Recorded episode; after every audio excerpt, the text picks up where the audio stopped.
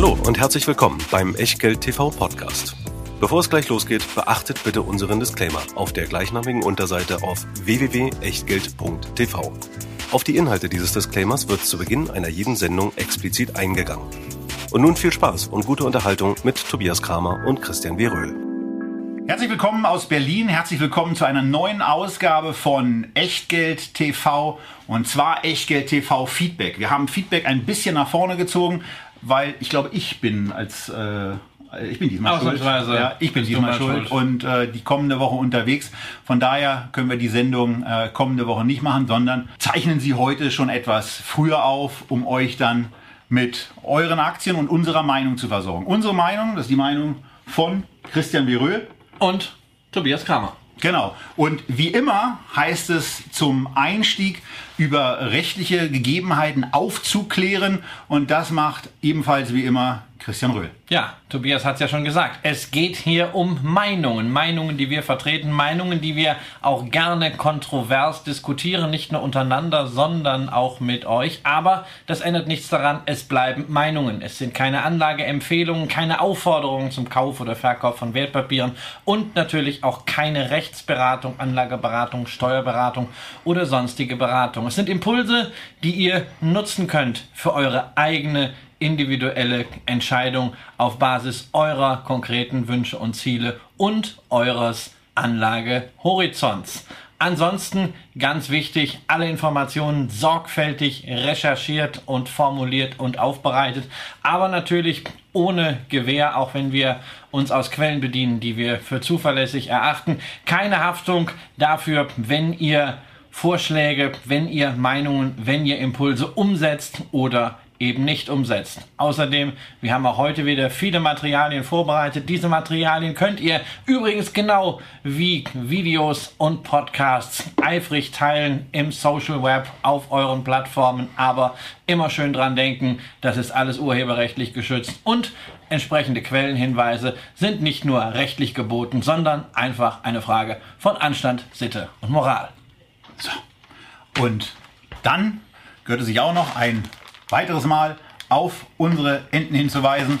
Wenn ihr nicht wisst, was sich hinter diesen Enten verbirgt, dann geht bitte bei uns auf die Website, informiert euch darüber, wie ihr im Oktober in der Sendung Aktie des Monats zum einjährigen Jubiläum zu Gast sein könnt. Alles unter Echtgeld TV und dann im Navigationspunkt Aktionen. Ansonsten ist zu sagen, dass diese Sendung ermöglicht und euch präsentiert wird von Deutschlands wohl meist ausgezeichnetem Discount Broker, der kommt direkt seit dieser Woche, Ende Juli schreiben wir, mit über 1000 Sparplänen. Ab 25 Euro vertreten. 188 Aktien sind für euch angeboten, 95 Zertifikate, über 400 Fonds, klassische aktiv gemanagte Fonds und 330 ETFs.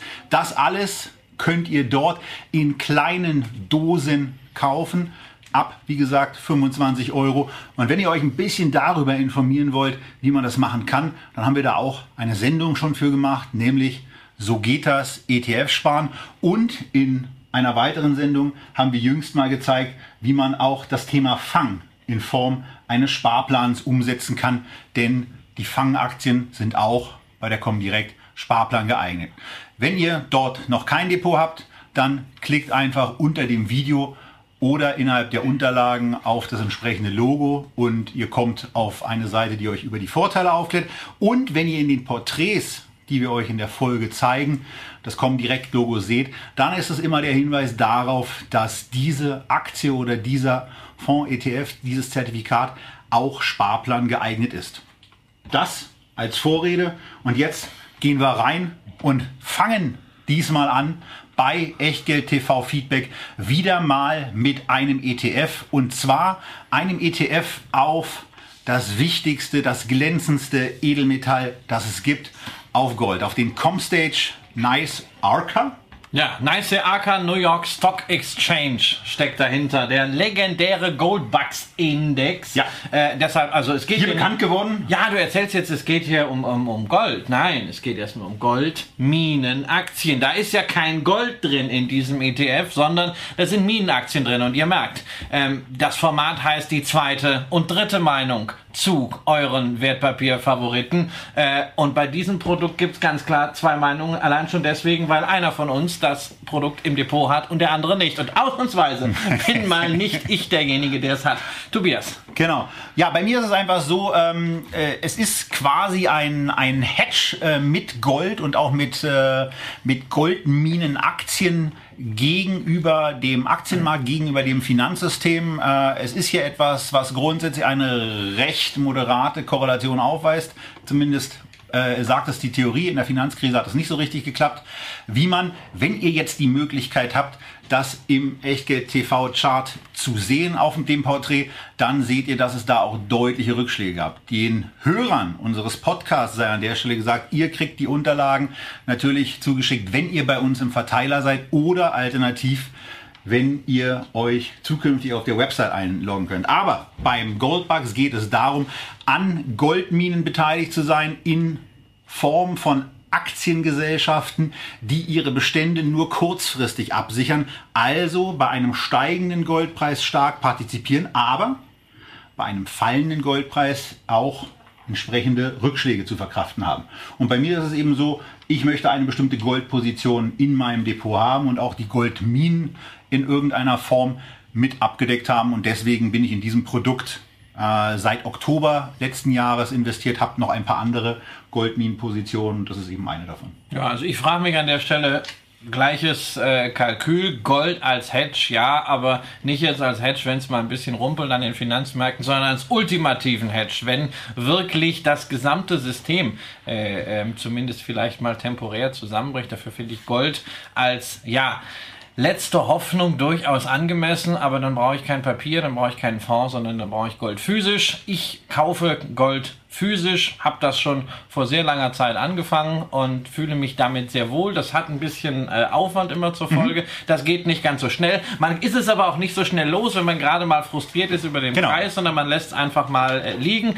Ähm, der Goldbucks Index ist halt eher für mich ein Instrument, mit dem man Gold traden kann oder Bewegungen am Goldmarkt traden kann. Denn der Theorie nach werden diese äh, Bewegungen von einem solchen Gold-ETF, von Goldminenaktien, die kein Hedging haben, eben stärker nachvollzogen. Ich persönlich bin allerdings der Meinung, über Gold spricht man nicht, Gold handelt man nicht, sondern Gold hat man.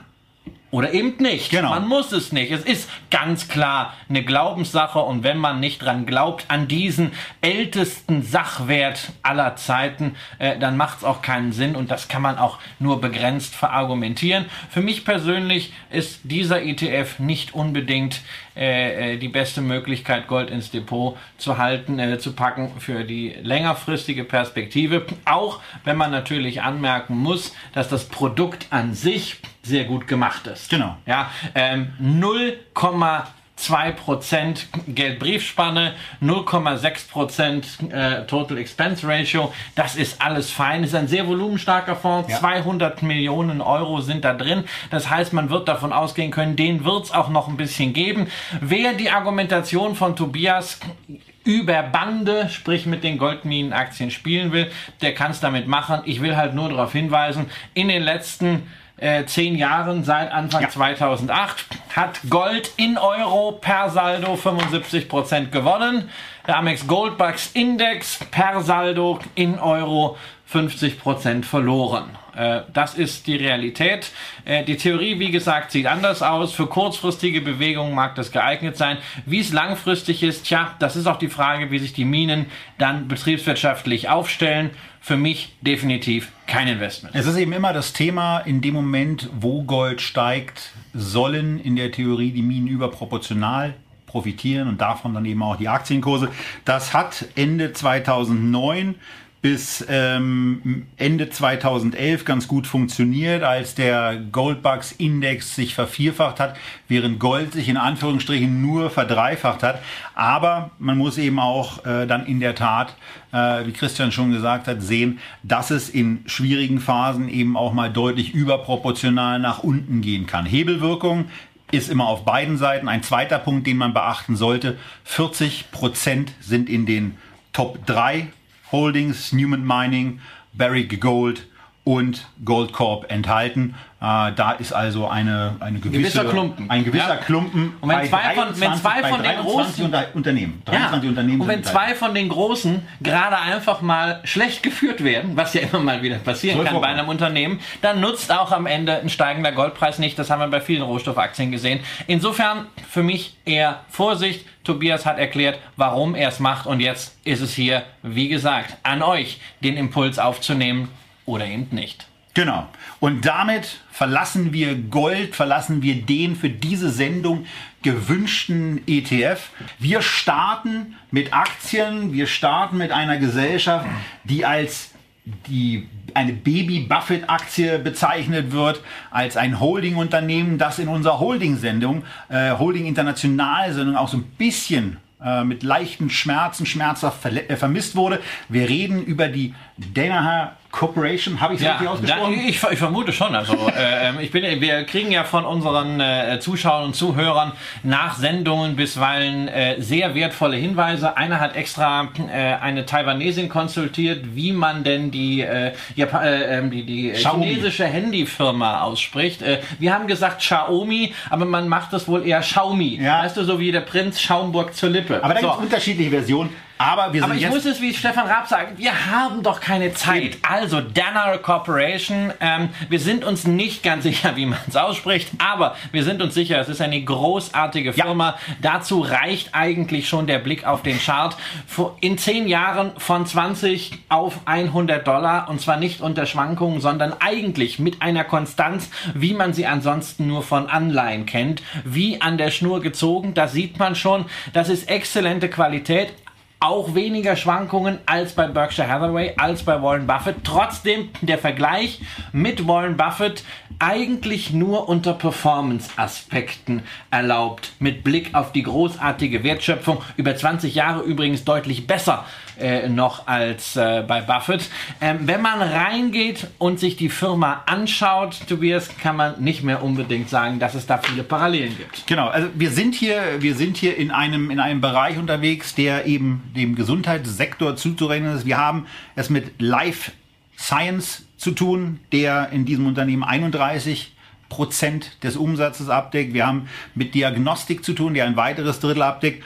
Danach kommt ein bisschen Zahngedöns, 15 Prozent Dentalgeschäft und dann auch noch Umwelt.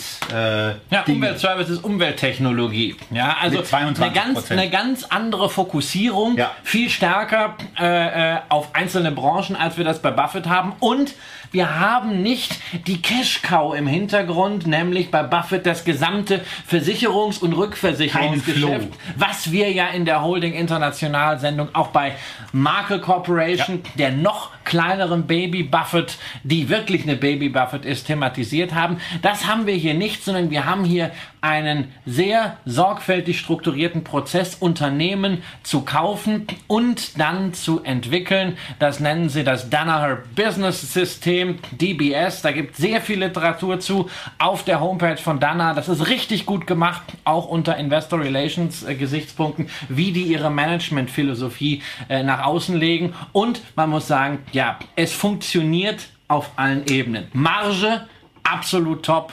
EBITDA-Marge 23 Prozent. Wachstum ist auf jeden Fall da.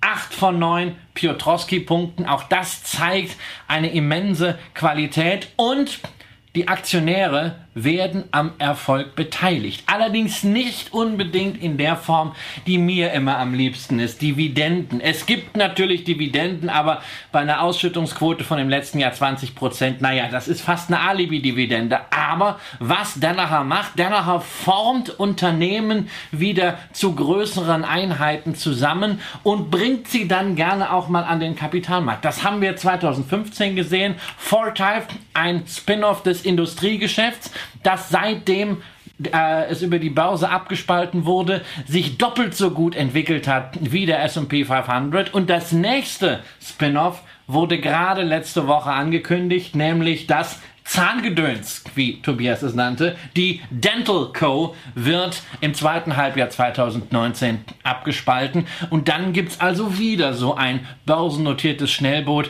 an dem Danaher Aktionäre voll beteiligt Und das ist eine relativ beeindruckende Geschichte, die sich vor allen Dingen auch, wenn ihr wiederum äh, als Live-Zuschauer oder als Zuschauer bei YouTube in den Chart mit reinguckt und diese Gewinndelle im Jahr 2015 seht, denn da ist dann Geschäft abgespalten worden, was am Aktienkurs quasi spurlos vorüberging, denn die Aktionäre haben das gutiert und dann auch gesagt, naja, die kommen da schon wieder auch in die Pötte.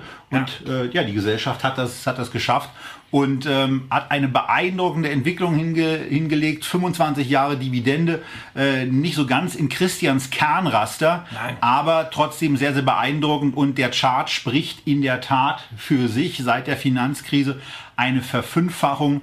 Ähm, von daher ein tolles Unternehmen. Würdest du sie jetzt kaufen? Naja, also ich würde es am liebsten, es ist ein Unternehmen, was man über einen Sparplan kaufen müsste. Hallo, liebe Comdirect, ne? da ist mal wieder ein Sparplanwunsch. Ähm, das Unternehmen hängt jetzt irgendwie so an der, äh, an der 100. Ähm, wenn es am unteren Rand so ist, äh, äh, bei der 90 würde ich sofort zugreifen. Mal gucken, wenn es auf ein neues Hoch ausbricht, äh, würde ich es auch kaufen. Es ist ein Unternehmen, was man dann ins Portfolio packen sollte, wenn man sowieso im Bereich Medizintechnik sich noch aufstellen möchte, wenn man dem Management vertraut, ja. das mit 12% nach wie vor beteiligt ist, die Unternehmensgründer. Ähm, und wenn man in diesem Gesundheitsbereich nicht die ganz großen singulären Lösungen haben möchte, wie zum Beispiel eine Healthineers, sondern wenn man sagt, naja, also so ein Konglomerat von richtig aktiv gut entwickelten kleineren Companies, das wäre doch cool. Plus dazu mit so ein bisschen Environmental Fantasie. Und ich würde fast darauf wetten, in fünf Jahren geht der Umweltbereich auch an die Börse. So, das zu Danaher. Und wir machen weiter mit einem zweiten Unternehmen mit dem Buchstaben D, nämlich in Deutschland der Deutschen Euroshop AG, ein Unternehmen aus dem Immobilienbereich, in einem Bereich, wo wir persönlich jetzt nicht so top überzeugt sind. Hier aber sieht es zumindest mal so aus, äh, dass das Unternehmen nach einigen, naja, nennen wir es mal Preisanpassungen, äh, die sich abgespielt haben im Bereich von 48 bis unter 30, äh, jetzt auf einem Niveau zu sein scheint, was zumindest unter Bewertungsgesichtspunkten ganz spannend ist. Kurzer Hinweis dazu. Äh, Christian hat sich äh, nochmal hingesetzt und ein bisschen an unserem Echtgeld-TV-Porträt gearbeitet. Wir haben jetzt ähm, auch bei diesen Unternehmen äh, die wichtigere Kennzahl des SFOs mit eingearbeitet. Ähm, da kann man immer geteilter Meinung drüber sein, ob das jetzt die sinnvollere Größe ist, weil sie Steuern dann eben äh, nicht so richtig mit berücksichtigt, weil Abschreibungen wieder reingerechnet werden. Aber lassen wir das mal beiseite. Gehen wir auf die Story von dem Unternehmen ein, nicht so sehr auf diese, dieses Kennzahlengedöns an der Stelle. Das Unternehmen ist in einem Bereich tätig, wo es um Einkaufen, wo es um Shoppingpaläste geht. Nicht die Top-Lagen, also ja. nicht am nicht am, ja, am Leipziger Platz oder sowas, sondern in etwas Randlagen. Die investieren in, Sho in, in Shopping Center. Die verdienen also zumindest nicht, nicht die Mall of Berlin hier, sondern das A10 Center draußen vor den Toren der Stadt. Nicht Big Glamour, aber äh, die verdienen ganz gutes Geld. Erkennt man auch daran, ähm, die Cashflows sind sehr gut planbar. Es gibt nämlich eine langfristige Dividendenaussage schon. Jetzt äh, wurde gesagt, also nächstes Jahr gibt es 1,50 Euro Dividende. Dividende ist ein ganz wichtiger Punkt bei der deutschen Euroshop. Äh, zählt zu den zuverlässigsten Dividendenzahlern am deutschen Markt. 17 Jahre die Dividende nicht gesenkt, zuletzt sechs Jahre in Folge erhöht und eine Rendite von 5 Prozent bei einem FFO-Payout, also eine Ausschüttungsquote von 60 Prozent, also alles fein. Worüber wir natürlich reden müssen, Tobias, ist, ähm, die schönste Dividendenrendite nutzt nichts, wenn das Geschäft sukzessive erodiert. Und jetzt heißt ja immer, naja, Shopping Center, sterbende Branche, braucht ja niemand mehr, weil wir sitzen ja alle äh, in spätestens zehn Jahren nur noch auf unserem dann extrem fetten äh, äh, Gesäß und äh, äh, kaufen mit dem Tablet ein, oder? Naja, es kann zumindest, es kann zumindest sein. Und also für, für mich ist es immer so, also für mich ist es kein, kein wirkliches Investment. Ich würde in diese Branche der Shopping äh, Center simpel und ergreifend nicht investieren. Äh, weil ich eine hohe Skepsis habe äh, aufgrund der, der Zukunft und der Wachstumsentwicklungen im, Einzelhandel gegenüber dem, dem E-Commerce-Geschäft. Es gibt verschiedene andere äh, Immobilienmöglichkeiten, denen ich mehr zutraue, zum Beispiel dem Storage-Geschäft. Da kann man natürlich bestimmte Immobilien auch umwandeln. Das Problem ist halt, ähm, für eine Einzelhandelsfläche kriegt man ein bisschen mehr Kohle. Ja, äh, als, als, als, für so ein, als, als ja. für so ein Lagergedöns. Also ja. wir müssen erst Preis anpassen. Wobei das wären dann gute Lagen für Storage. Normalerweise ist Storage ja zumindest hier in Deutschland immer draußen. Naja, gute Lage wird ja auch bei allem ja. wichtig dass äh, man schnell rankommt. Auf, auf jeden Fall. Ähm, Wenn dann am Leipziger Platz die Container. Ja, am Leipziger Platz Container können wir unsere Akten einlagern. Nein, also ich äh, sehe das etwas anders. Ich bin ähm, bei der deutschen Euroshop äh, Aktionär, zufriedener Aktionär, habe äh, kürzlich mal äh, nachgekauft, so zu Kursen um die 30. Ähm, habe die Aktie allerdings auch schon äh, sehr lange. Vorteil für Langfristinvestoren ist auch, Teile der Ausschüttung werden steuerfrei gezahlt aus der Gewinnrücklage. Man muss erst dann versteuern wenn man sie verkauft. Wenn man nie verkauft, muss man auch nicht Steuern zahlen, kann man schön von der Dividende leben. Ähm, und ich sehe es nicht so kritisch, was äh, die Zukunft des E-Commerce äh, und der Shopping Center angeht. Ähm, E-Commerce wird weiterhin eine wahnsinnig wichtige Rolle spielen, aber E-Commerce und gerade auch Amazon ist vor allen Dingen ein Katalysator, äh, der dazu führt, dass Händler, ähm, die sowieso früher oder später Fratze gewesen wären, schneller aus dem Markt ja. rausfallen. Ähm, wir sehen gerade jetzt auch in den USA, USA an vielen Beispielen, dass es durchaus eine Koexistenz von E-Commerce und stationärem Handel gibt. Hier in Berlin hat Zalando zum Beispiel jetzt auch wieder einen Laden aufgemacht, ein Ladengeschäft aufgemacht, ja. weil Leute Marken live erleben wollen, Produkte anfassen wollen. Nur ähm, der Händler muss sich halt mehr Mühe geben, muss mehr auf Kundenbedürfnisse eingehen. Äh, wenn er das nicht macht, verschwindet er. Deshalb glaube ich, dass es einen Transition-Prozess auch in den Shopping-Centern gibt es wird der ein oder andere rausfliegen. Es kommen aber neue dazu. Beispielsweise solche Virtual Reality Spielräume. Will ja nicht jeder zu Hause so ein Ding haben, hat auch nicht jeder den Platz dafür. Fitness ist ein Riesenthema dafür. Ich glaube daran, dass Shopping Center weiterhin soziale Punkte sein werden und dass wir Menschen weiterhin rausgehen wollen auch zum Shoppen. Insofern, ja, ich habe eine Position da drin und ja, ich bin der Meinung, wenn man nicht schon zum Beispiel eine, eine Tanger oder irgendwelche anderen Outlets in den, in den äh, US-Gebieten äh, hat, wenn man da etwas machen möchte, einen soliden Dividendenplay mit herausragend zuverlässigem, unprätentiösen Management haben will, äh, ist deutsche Euroshop gerade jetzt eine spannende Aktie. Also zumindest was die, was die Unterscheidung in Bezug auf US-amerikanische Unternehmen anbelangt, stimme ich dazu.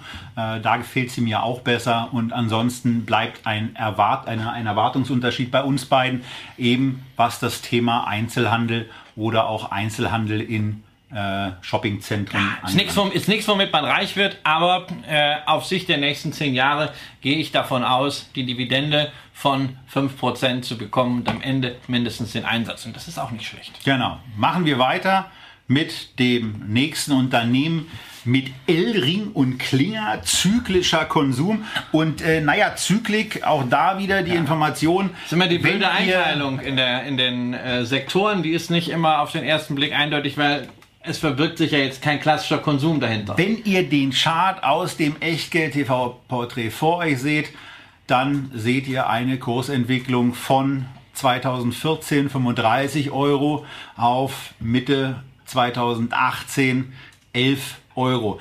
Da läuft also irgendetwas nicht so richtig rund. Ähm, das Ganze geht einher mit Schuldenwachstum, Margenverfall.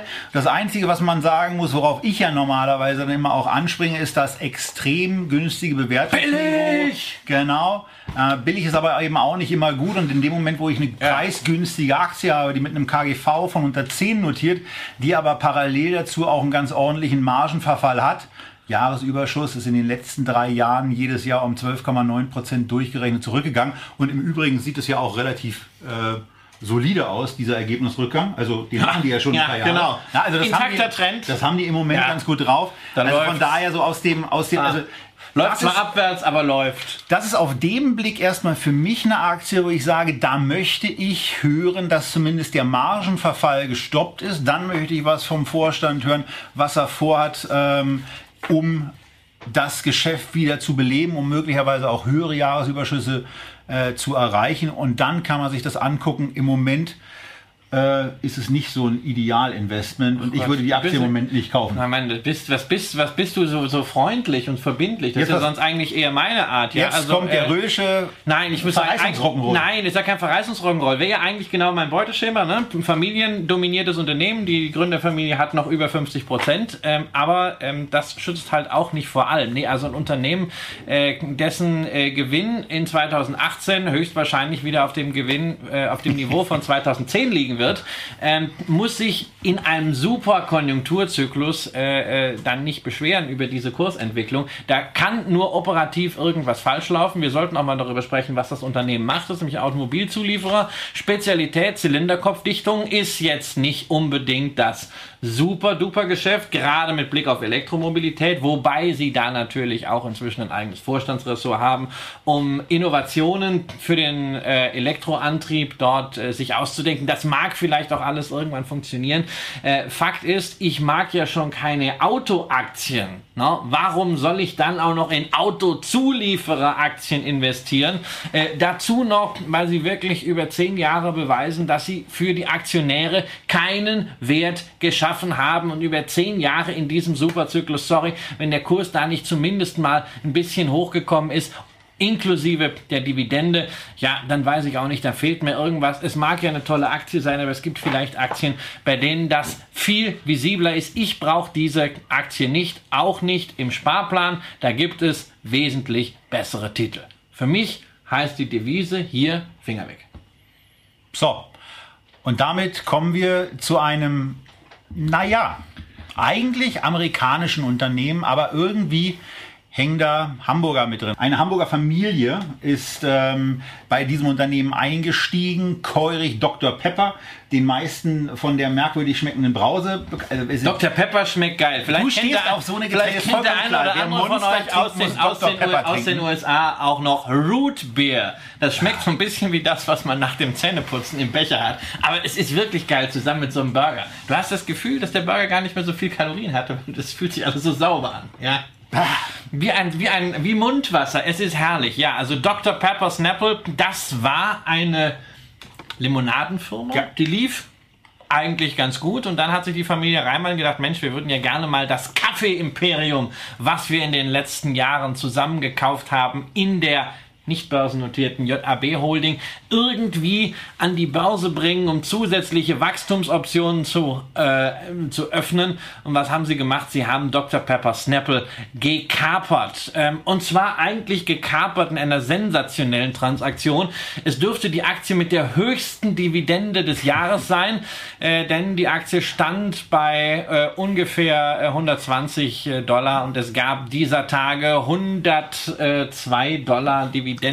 Vorher gab es schon ein bisschen insgesamt 104 Dollar Dividende, 80 Prozent. Ja, was hat man gemacht? Das ist jetzt kein Geschenk gewesen, sondern man hat eigentlich vereinfacht gesagt, das Cash, was die in der Firma war, hat man den Aktionären gegeben, hat gesagt, so, also das ist ja quasi das, was euch gehört.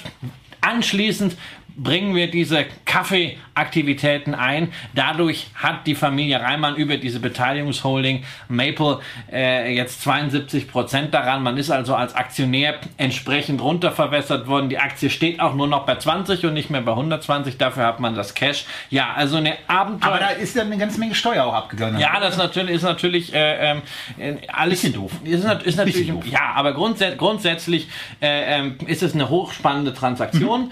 Ähm, Vergesst das ganze Echtgeldporträt, wenn ihr es sehen solltet. Ähm, guckt euch einfach den Kurs an. Lasst, lasst die Zahlen einfach Zahlen sein. Unternehmen, das so komplett sein Gesicht ändert, ähm, weil etwas reinkommt, was vorher nicht börsennotiert war, das kann man nicht seriös bewerten. Das ist einfach so, wenn man diese Aktie kauft, momentan, ähm, dann kauft man sie, weil man davon ausgeht, dass die Familie Reimann in diesem Kaffeegeschäft Curec äh, ähm, noch sehr, sehr viel vorhaben wird, dass man dort weiterhin sehr aggressiv investiert, weiterhin sehr stark wachsen will. Das ist meine persönliche Überzeugung. Deshalb bin ich nach wie vor in dieser Aktie engagiert, wird vielleicht demnächst auch nochmal aufstocken. Klarer, auch anhand der Zahlen, kann man das erst sagen, naja, wenn mal wirklich die ersten Quartalszahlen dieses neu konsolidierten Konzerns wirklich da sind aus dem operativen Doing und wenn dann dazu auch mal Analystenstudien äh, kommen.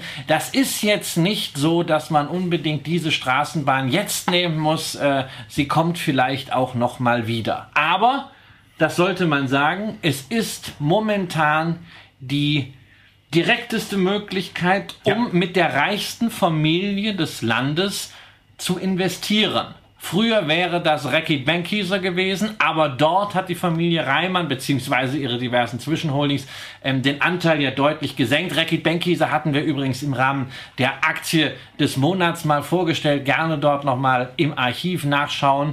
Ähm, das ist jetzt Keurig Dr. Pepper mit dem großen Anteil. Was die Aktie übrigens kurzfristig noch ein bisschen nach oben bringen könnte, ist, ähm, es könnte Knappheitspreise geben, denn der Streubesitz ist sehr gering. Nicht nur 72 Prozent an dieses Reimann-Konstrukt, sondern 13 Prozent hat Mondelez, der Schokoladen- und Süßwarenkonzern, ist auch noch mit dabei. Also weniger als 15 Prozent Streubesitz in dieser Transaktion.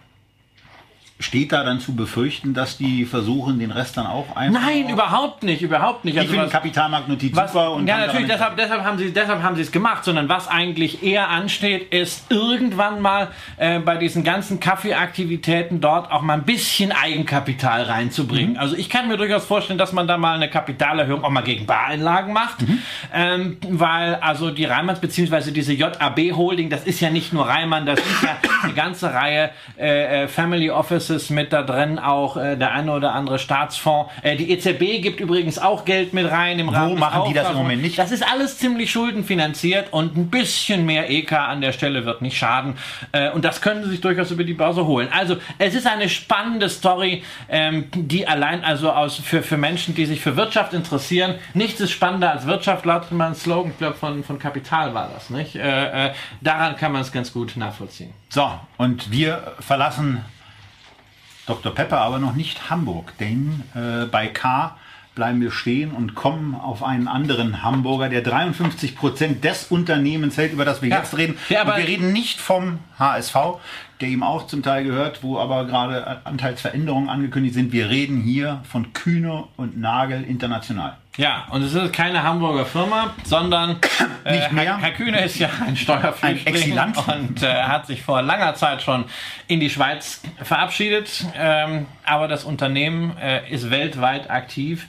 Extrem erfolgreich. Ja. Äh, man sieht es häufig irgendwie auf den Straßen, denkt, ah, hm, naja, was, was dieser Typ da, das scheint ja viel Geld zu bringen, so eine Spedition, wenn der sich beim HSV einkaufen kann. Ja, aber es ist eben nicht nur die Spedition und auch nicht irgendeine, sondern es ist ein integrierter Logistikdienstleister, der 35 Prozent seines Geschäfts mit Seefracht macht, 22 Prozent äh, mit Luftfracht und dann kommt halt das Speditionsgeschäft dazu. Das heißt also zu Wasser, zu Lande und in der Luft. Schön diversifiziert, muss Ja. man ja auch hervorheben. Schön, schön breit diversifiziert heißt aber auch, wenn wir darüber reden, dass der Welthandel eventuell im Zuge dieser ganzen äh, Protektionistischen Maßnahmen. protektionistischen Maßnahmen komplett umstrukturiert wird und vielleicht der Handel auch teilweise einfriert, muss man sagen, haben wir hier erhebliches zyklisches Risiko. Ja. Allerdings, wir wollen ja nicht so tun, als hätte es keine Krisen gegeben in der Vergangenheit. Und Kühne und Nagel ist ja kein Startup, das erst vor drei Jahren gegründet wurde. Und was besonders cool ist? Die haben ja schon die Finanzkrise überlebt. Und zwar nicht nur mit Hängen und Würgen, sondern richtig gut kleiner Gewinneinbruch im nächsten Jahr sofort wieder klotzig verdient. Die haben sich da richtig gut gehalten. Und die haben etwas, was einem in einer Finanzkrise eben auch weiterhilft. Die haben nämlich sehr, sehr, also eigentlich gar keine Schulden. Die 18 Millionen ja. sind auch Pillepalle dann irgendwie. Ja, das ist wahrscheinlich eine Miete nicht bezahlt oder irgendwie oder noch irgendein Spieler äh, vom, vom ab, abbegrenzter oh, oh. Spieler. Irgendwas, keine Ahnung. Nein, das wollen wir ihm nicht unterstellen. Ähm, also sehr, sehr sauber sie aufgestellt. Haben, sehr sauber aufgestellt, was die Finanzierungsseite angeht. Ähm, was Klaus-Michael Kühne allerdings schon macht, er zieht ordentlich Geld aus dem Unternehmen. Also Ausschüttungsquote für meine Verhältnisse ein bisschen hoch, 92 Prozent im Durchschnitt. Ähm, aber auf der anderen Seite, wenn man kein, ich meine, wenn ja, man es nicht braucht, was soll man dann machen? Genau, genau. Ähm, gemessen an, an diesen. Äh, er hat andere Hobbys. Ja. Den HSV ja. und ein neues Hotel in Hamburg. Ja? Fontenay. Äh, er macht, ist auch ansonsten ein sehr erfolgreicher Investor. Er hatte sich äh, an der VTG äh, beteiligt, an dem äh, Waggon äh, Leaser, äh, Verleaser und äh, der wird jetzt gerade übernommen und er soll an diesem Deal ein paar hundert Millionen äh, verdient haben. Gut, also bei seinem Vermögen macht das äh, in der Regel nicht mehr so viel aus. Ähm, ja, es ist, es ist eine Aktie, die ich eigentlich von der Qualität her mag, aber wenn man sie nicht hat, würde ich sie wegen, weil sie so am Welthandel hängt, mhm. nicht in einer so unsicheren Phase kaufen, sondern in einer Phase, in der die Unsicherheiten stärker eingepreist werden. Das heißt, ist für mich klassischerweise so eine Aktie, die auf die Watchlist kommt und, und dann, wenn es rappelt, darf man nicht die Watchlist machen. Dann muss die Watchlist stehen, dann muss man die Watchlist abarbeiten und der gehört da drauf. So, und dem ist eigentlich nicht viel hinzuzufügen. Von daher können wir weitermachen mit einem Unternehmen, wo man sagen muss, das ist mal richtig Rock'n'Roll. Verzehnfacht innerhalb der letzten drei Jahre, kommt aus dem Technologiekonzern und macht den neuen heißen Scheiß.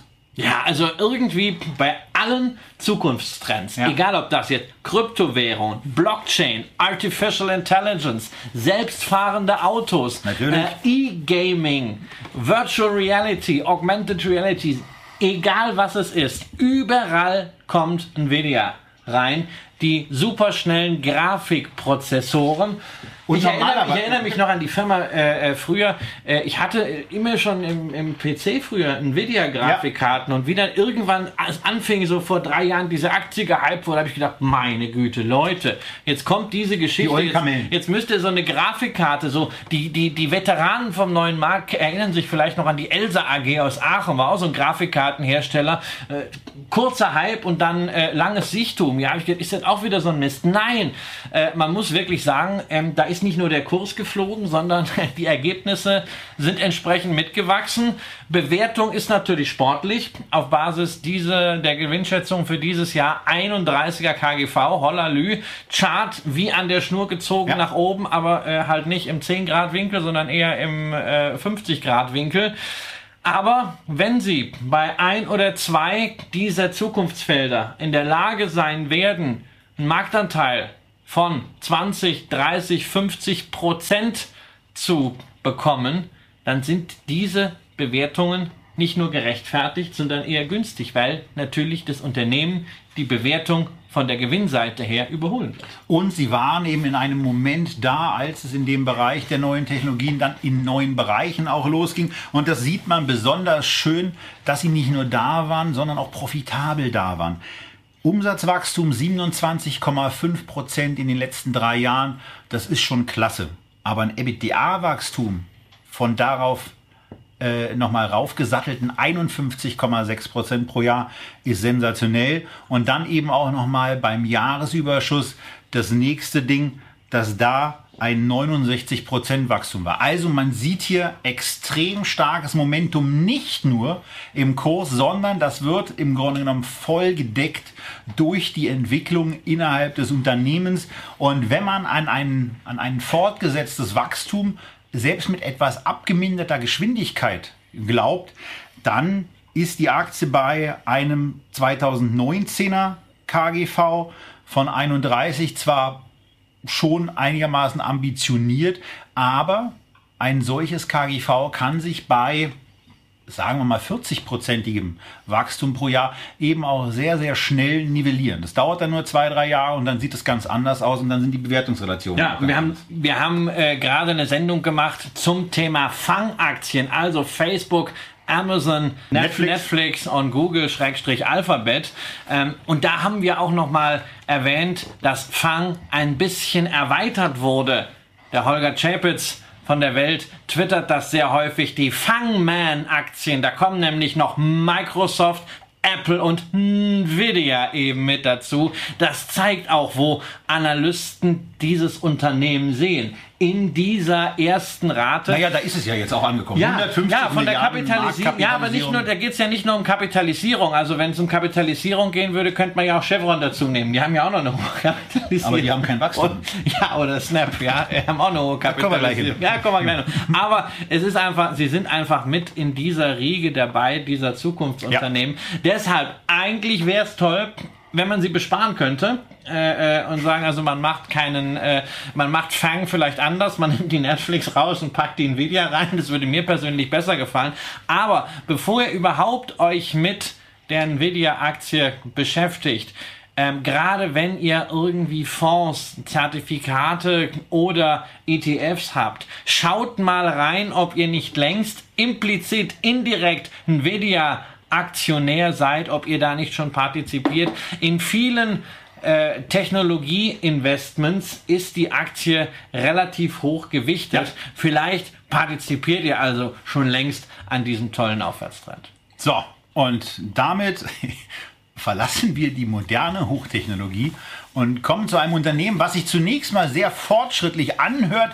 Paypoint, da denkt man sofort an voll digitales Bezahlen, ja. denkt an eine Konkurrenz zu PayPal und äh, kommt dann auf ähm, Vorabbezahlung und Guthabeneinkauf im ja. Bereich von Heiz- und Gasrechnungen ja. in Großbritannien. Also muss ich auch nochmal sagen, Dankeschön an die Zuschauer. bei jeder Sendung haben wir immer eine Aktie dabei, wo wir wirklich komplett bei Null anfangen und etwas lernen müssen. Wir haben einen neuseeländischen Apfelbauern äh, auf diese Art und Weise schon kennengelernt. Großartige Firma übrigens.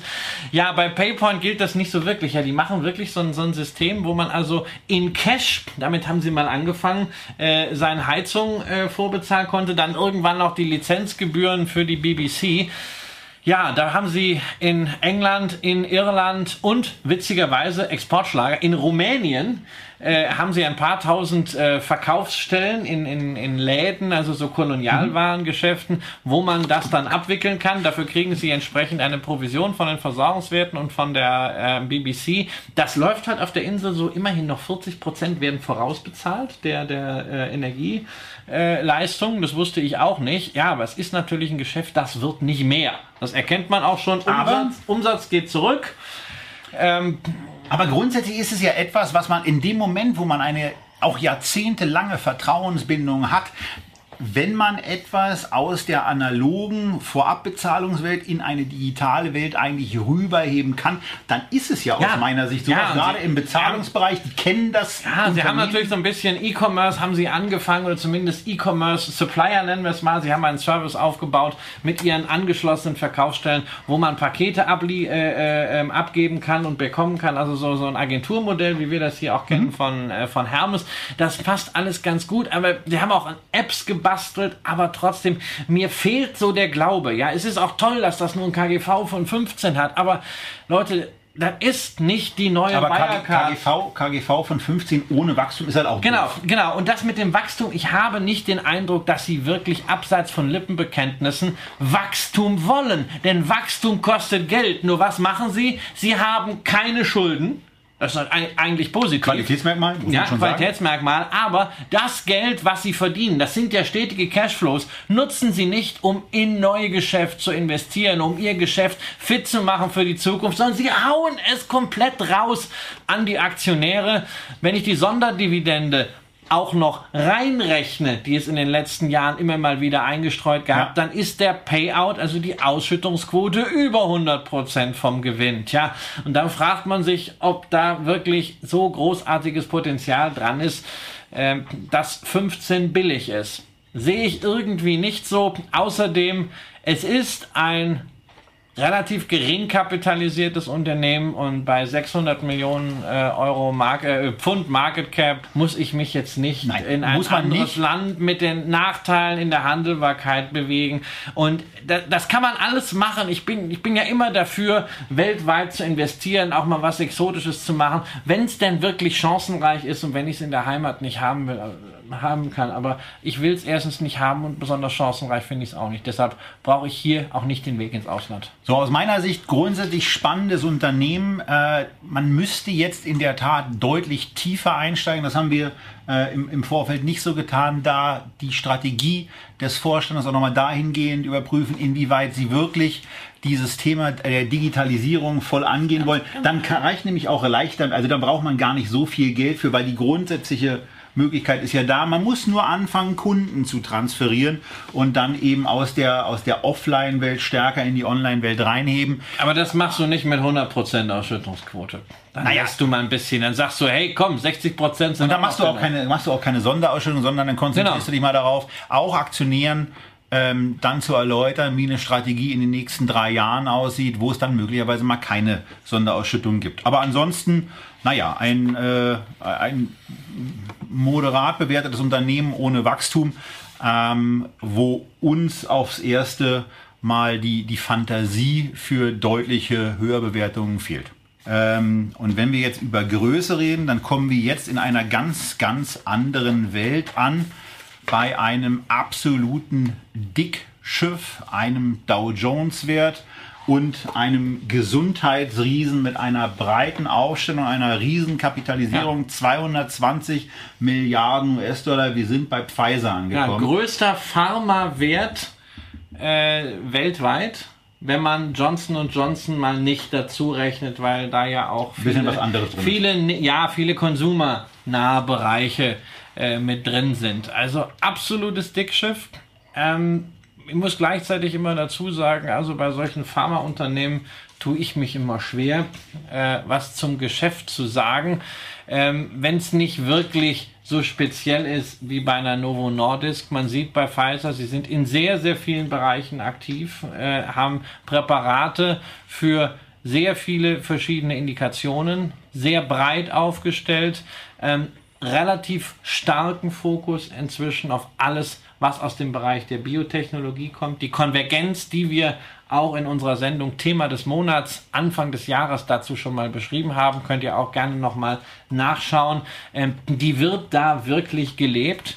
Ähm, nur ich muss mich, ich kann jetzt nicht in die einzelnen Wirkstoffe reingehen, das verstehe ich nicht. Deshalb muss ich mich gerade hier sehr, sehr stark immer an Kennzahlen halten. Und wenn ich das mache, dann fällt mir bei Pfizer natürlich auf, äh, dass wir hier mal etwas völlig Untypisches für Big Pharma haben, ja. nämlich eine Ausschüttungsquote von 65 Prozent. Viele Pharmaunternehmen, große Pharmaunternehmen kratzen so jeden Ertragskrümel zusammen. Die Schweizer machen das zum Beispiel leider auch, um die Aktionäre noch ein Jahr mit 2,7 Prozent Dividendenwachstum zu erfreuen. Ähm, nur damit die nicht vollends auf die Barrikaden gehen, weil der Kurs ist ja sowieso in der Regel nicht toll gelaufen. Ähm, Pfizer hat frühzeitig schon in der Finanzkrise eine andere Entscheidung getroffen. Die haben gesagt, wir wollen eine moderne Firma sein, eine Firma, die auch noch in die Zukunft investieren kann und nicht nur in ihre Aktionäre, weil äh, sonst ist irgendwann nichts mehr da. Sie haben das Tiergeschäft damals abgespalten, an die Börse gebracht, ist inzwischen auch sehr, sehr erfolgreich äh, dort gelistet und haben dann quasi sukzessive ihre Dividendenhistorie analog zum operativen Geschäft wieder aufgebaut. Das spiegelt sich wieder in jetzt wieder acht Anhebungen in Folge, moderater Payout, wie gesagt, und einem Kurs, der inklusive einer schönen Dividendenrendite von knapp 4% fast wie eine Schnur nach oben. Und auch wenn Sie in der Finanzkrise eben mal gesagt haben, wir senken jetzt auch mal, um die Zukunftsfähigkeit des Unternehmens sicherzustellen und darauf zu achten, dass das, was wir hier haben, vernünftig weiterentwickelt werden kann und nicht äh, um auf Deil komm raus an äh, irgendwelchen Dividenden dann krampfhaft festzuhalten. Äh, von daher 25 Jahre, mehr als 25 Ja. Jahre hat man Dividende Ja. bezahlt. Es gibt mal einen kleinen Störterm, der in einer Finanzkrise Ja, ist, aber ansonsten es ist- aber ein breites Portfolio. Ein Thema beschäftigt Pfizer dann aber doch. Äh, und wir uns alle und natürlich ist es mal wieder der olle Kerl im Weißen Haus, Nein, nein, nein, nein, der sich, nein. der sich, der sich ja so ein bisschen mal kritisch gegenüber der Preissetzung von Big Pharma auch Das- aufgestellt hat. Das ist kein Thema des, wie du sagst, ollen Kerls im Weißen Haus des amerikanischen Präsidenten. Das war ein Thema übrigens auch seiner Herausforderin. Äh, Hillary Clinton hat genauso die hohen Gesundheitskosten angeprangert. Und das sehen wir in vielen Ländern momentan, dass Politiker einfach äh, völlig richtig argumentieren, dass die Gesundheitssysteme, die öffentlichen Gesundheitskassen aufgrund der demografischen Entwicklung sukzessive vor die Wand fahren. Irgendjemand muss diese ganz tollen Medikamente und Therapien, die es inzwischen gibt, auch mal bezahlen. Äh, Donald Trump artikuliert das vielleicht in einer Art und Weise, äh, die wir nicht immer so ganz toll finden, die auf der Kapitalmarkt nicht gutiert. Fakt ist, das wird ein Risiko für den Gesundheitsbereich sein. Wer zahlt die Zeche? Man muss da sicherlich viel mehr in Zukunft auch über Selbstzahler machen. Das ist auch ein Thema bei äh, zum Beispiel Pflegeheimen, von denen ja auch viele Börsen notiert sind. Ähm, und das wird auch die Pharmaindustrie zu spüren kriegen. Pfizer trifft das natürlich, weil sie sehr, sehr stark auf den Bereich der verschreibungspflichtigen Medikamente fokussiert sind. Ähm, deshalb ist es natürlich Johnson Johnson, die auch dieses Consumer-Pharma-Geschäft haben, äh, ein bisschen äh, entspannter. Reckitt Benckiser kann das etwas entspannter sehen, aber das ist der Risikofaktor bei Pfizer. Aber auch bei allen anderen schlechter aufgestellten und schlechter finanzierten Unternehmen. Ähm, und jede Branche, das muss man sagen, hat eben ihre Risiken. Und wenn ich bei Workshops oder Veranstaltungen mit Anlegern spreche und man immer sagt, naja, also ich mache nur äh, nicht zyklische Konsumgüter, also Essen und Trinken und Pharma, weil das braucht man immer. Dann kann ich auch da nur auf die Risiken aufmerksam machen. Es gibt keine guten Branchen, so wie beim Essen und Trinken das Thema Gesundheit, gesunde Lebensmittel, Zuckersteuer eine Rolle spielt, geht es hier darum, irgendeiner muss das am Ende bezahlen und die Politik wird den Druck auf Pharmakonzerne erhöhen. Ansonsten muss man aber auch sagen, bewertungsmäßig ist das Ganze Hey. auch bei der, auch bei der Marktkapitalisierung sehr moderat. Ja. Ähm, also Wir reden hier fürs aktuelle Geschäftsjahr. Die von was Schätzung Erwartetem von von was 12,6. erwarteten 12,6 für einen Dauwert, für Top-Qualität, nachweisliche 3,8 Top-Qualität. Prozent Dividendenrendite. Also Ja. äh, und ich meine, muss man auch sagen, Störfeuer gibt es ja eigentlich überall. Ja, genau. Das, das ist eben äh, genau. Das ist eine super Fantasie da, ein super Potenzial durch die demografische Entwicklung auf der einen Seite, aber die demografische Entwicklung lastet halt auf der anderen Seite auf der Finanzierung. Wir kommen jetzt von Pfizer wieder Zu einem zurück. Getränk. Genau, ähm, das wir auch schon mal in einer Sendung hier hatten. Mir hat es ehrlich gesagt nicht so richtig gut geschmeckt, aber die Aktie ist für mich ähm, die spannendste und die, die interessanteste äh, in Ja. dieser Sendung. Wir Ja. reden von der Schloss Wachenheim Ja, AG. wir hatten sie als äh, meinen Kandidaten in der Weihnachtssendung. Ja. Äh, ähm, da ging es um Schmuck versus Sekt. Äh, Aus äh, der Nachhinein-Betrachtung wäre es besser, wenn Ja. der Sekt gewonnen hätte. Ja, das war, also unsere, unsere Zuschauer haben im letzten Jahr, in den vier Sendungen 2017, in, bei der Aktie des Monats, mit schlafwandlerischer Sicherheit die falsche erwischt. Und zwar waren es wirklich äh, großartige. Das äh, war wie bei uns die. Aufwärmphase. Ja. Also ähm, Ihr müsst kein, euch auch kein dieses, dieses Jahr lief es entsprechend besser. Ähm, ja, ich hatte Schloss Wachenheim dazu vorgestellt, weil es eben für mich ein, ein, ein hervorragend aufgestelltes Unternehmen ist. Das ist kein äh, äh, spekulatives Ding, wo man jetzt sagt, hey, das steht aktuell irgendwie bei, äh, bei 20 Euro und das hat jetzt Potenzial bis auf 30 Euro, sondern es ist ein sehr solider Sekthersteller, äh, der gerade äh, im äh, ersten Halbjahr wieder gute Zahlen gemeldet hat. Äh, ähm, 8% beim EBIT, 6% beim Umsatz. Das heißt also, den Trend, den wir äh, Ende letzten Jahres beschrieben hatten, der hält an. Man wächst solide, die Aktionäre werden daran beteiligt. Es gibt ein versetztes Geschäftsjahr. Ähm, deswegen Hauptversammlung im November. Wir wissen noch nicht, wie viel Dividende es gibt. Äh, Äh, 50 Cent ist so das untere der Erwartungen. Das ist eine ganz nette Rendite von Ja. 2,6 Prozent. Äh, gutes Management, sehr gute Marktposition, auch international, wohlgemerkt. Wir reden hier über Sekt, nicht über Champagner, aber da sind wir auch äh, mit Schloss Wachenheim in Frankreich zum Beispiel sehr, sehr stark vertreten. Eine moderate Bewertung, ähm, 13 Prozent, das muss man einfach auch mal erwähnen, wenn man sich anschaut, wie die ja etwas besseren, luxuriöseren Marken hier vorhin, bewertet werden. vorhin haben wir so ein bisschen über dieses, dieses, diese Wachstumsstagnation gesprochen und sehen wir bei Schloss Wachenheim auch auf die letzten drei Jahren äh, so, sagen wir mal, stagnierender Umsatz, 1,3 Prozent plus oder minus pro Jahr ist Stagnation. Äh, auch EBITDA Stagnation, auch Jahresüberschuss mit 2,9 Prozent minus Stagnation. Ähm, kommt da, kommt da noch ein bisschen Zusatzfantasie auf? Nein, das, äh, das ist vor allen Dingen ein Basiseffekt, weil 2014 extremst gut gelaufen war. Wer das äh, Echtgeldporträt vor sich äh, hat, äh, kann das nachvollziehen. Ähm, und wenn man das äh, auf einen Vierjahreszeitraum sieht, hat man eine äh, recht schöne kontinuierliche Entwicklung. Wie gesagt, das ist nichts Spekulatives, aber äh, das ist auch nichts, wo jetzt wirklich zu befürchten ist, dass es sehr stark abwärts geht, äh, wenn die Bedingungen mal nicht mehr so gut sind gesamtwirtschaftlich. Ja. Ansonsten KGV unter 15, sowohl für 17 als auch für 18. Ähm, seit neun Jahren wird Dividende gezahlt und auch permanent erhöht. Und Von man darf vielleicht auch mal hier noch ein, äh, auf eine Kennzahl verweisen, Kurs-Buchwert von 1,0. Oh. Sieht man jetzt auch nicht so häufig. Genau.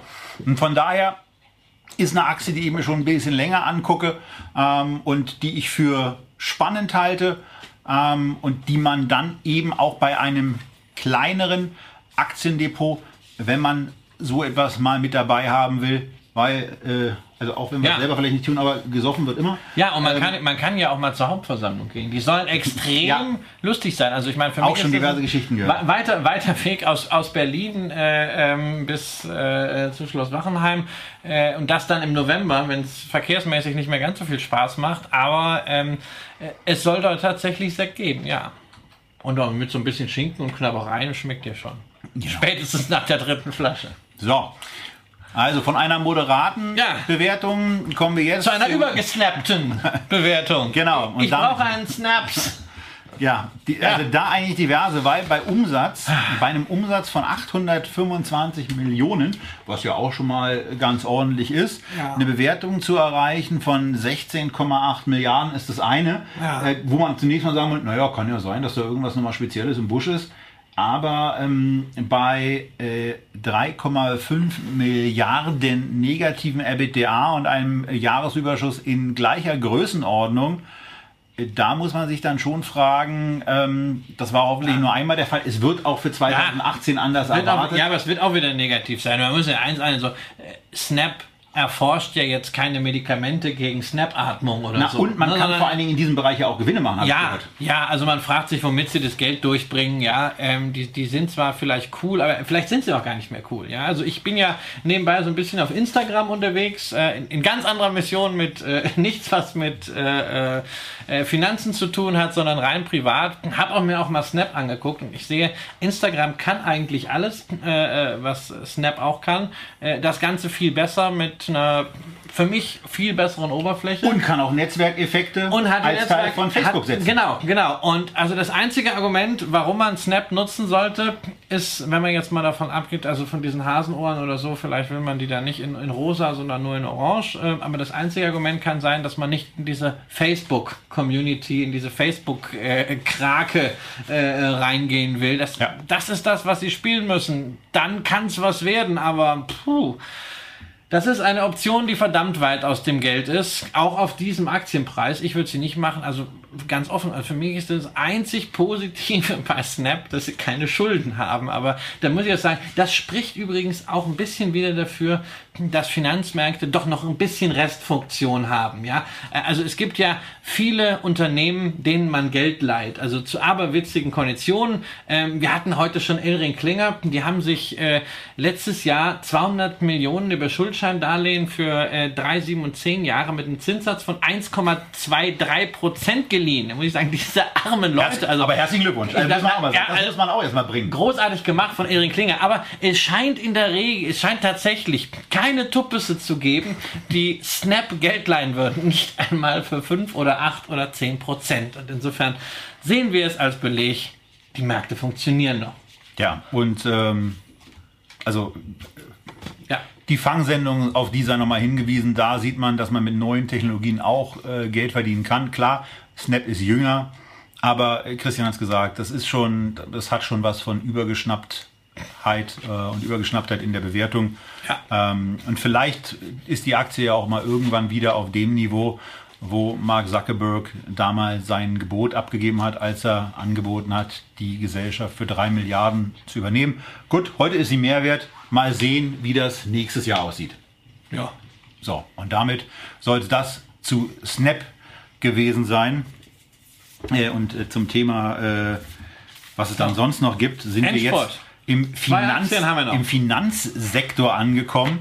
Bei einem der 20 größten Vermögensverwalter der Welt, Ja. den man normalerweise nicht so richtig wahrnimmt, aber die sind größer als die DWS. Ja, T. Rowe Price äh, ähm, verwaltet umgerechnet 825 Milliarden Euro. Eine Menge Kohle. Ja, die äh, DWS nur in Anführungszeichen 700. Allerdings äh, natürlich von BlackRock, der großen Vermögensverwaltungsfonds ETF-Krake, sind sie weit entfernt. 5,3 Billionen verwaltet BlackRock.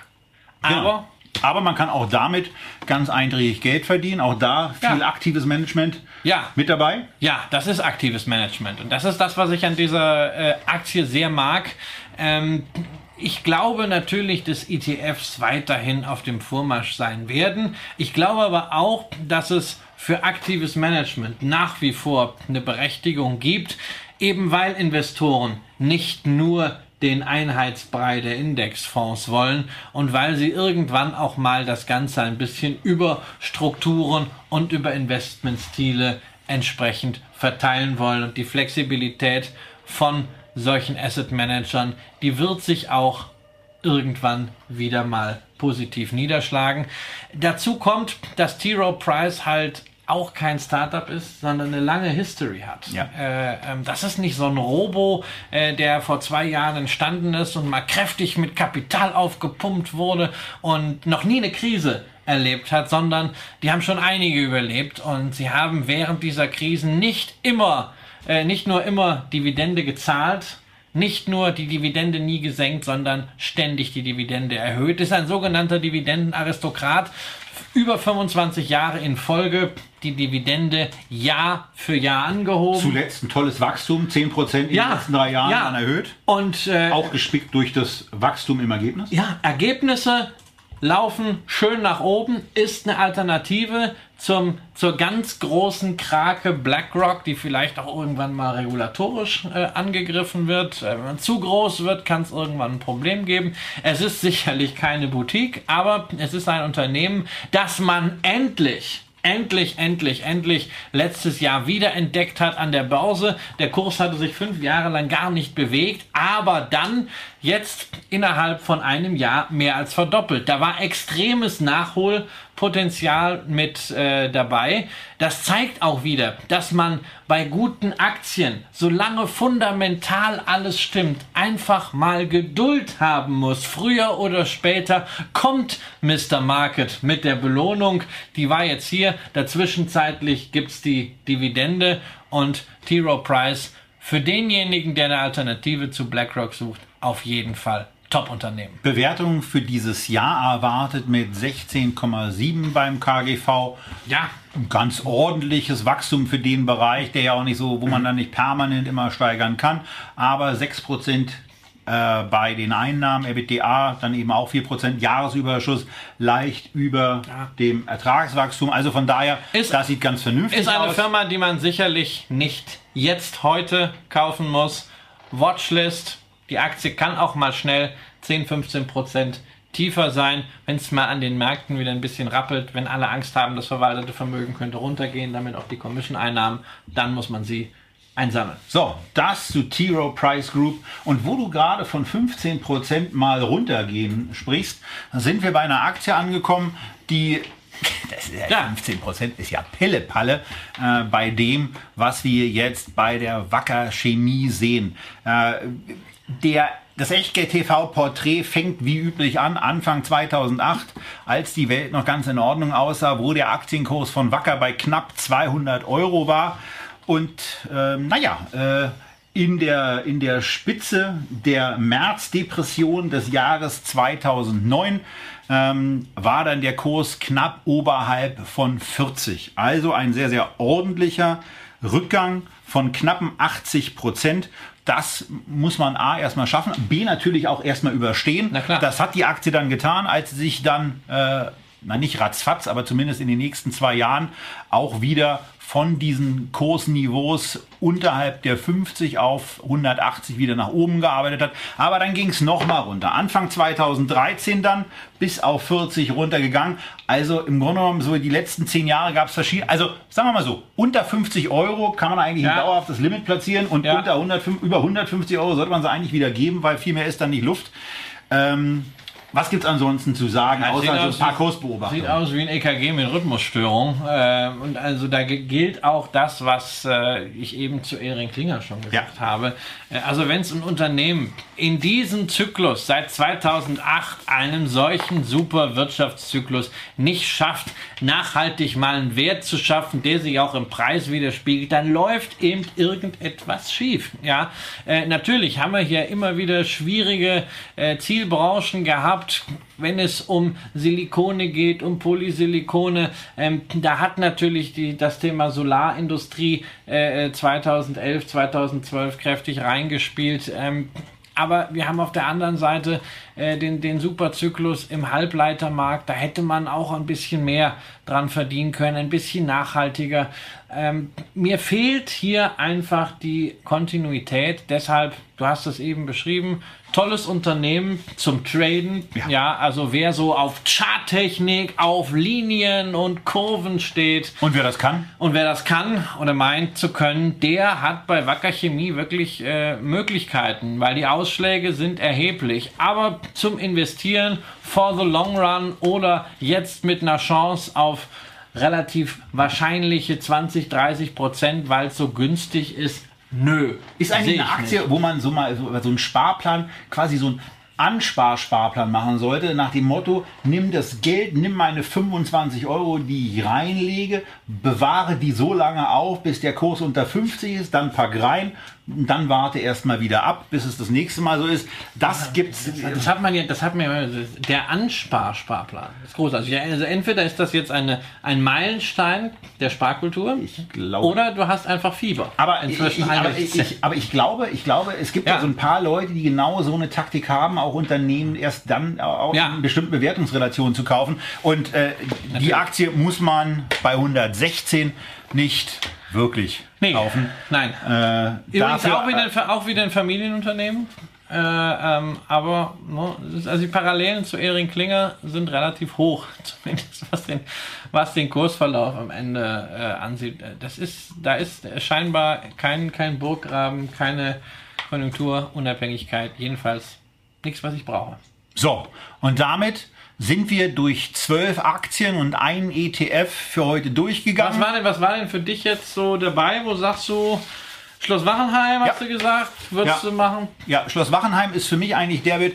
Ich finde Pfizer trotz äh, dem von mir äh, benannten Störkerl im Weißen Haus ähm, grundsätzlich ganz spannend, aber ist halt nicht so unbedingt mein Sektor. Also da würde ich dann lieber auf eine, auf eine Fondslösung setzen. Schloss Wachenheim ist das, was mir gut gefällt.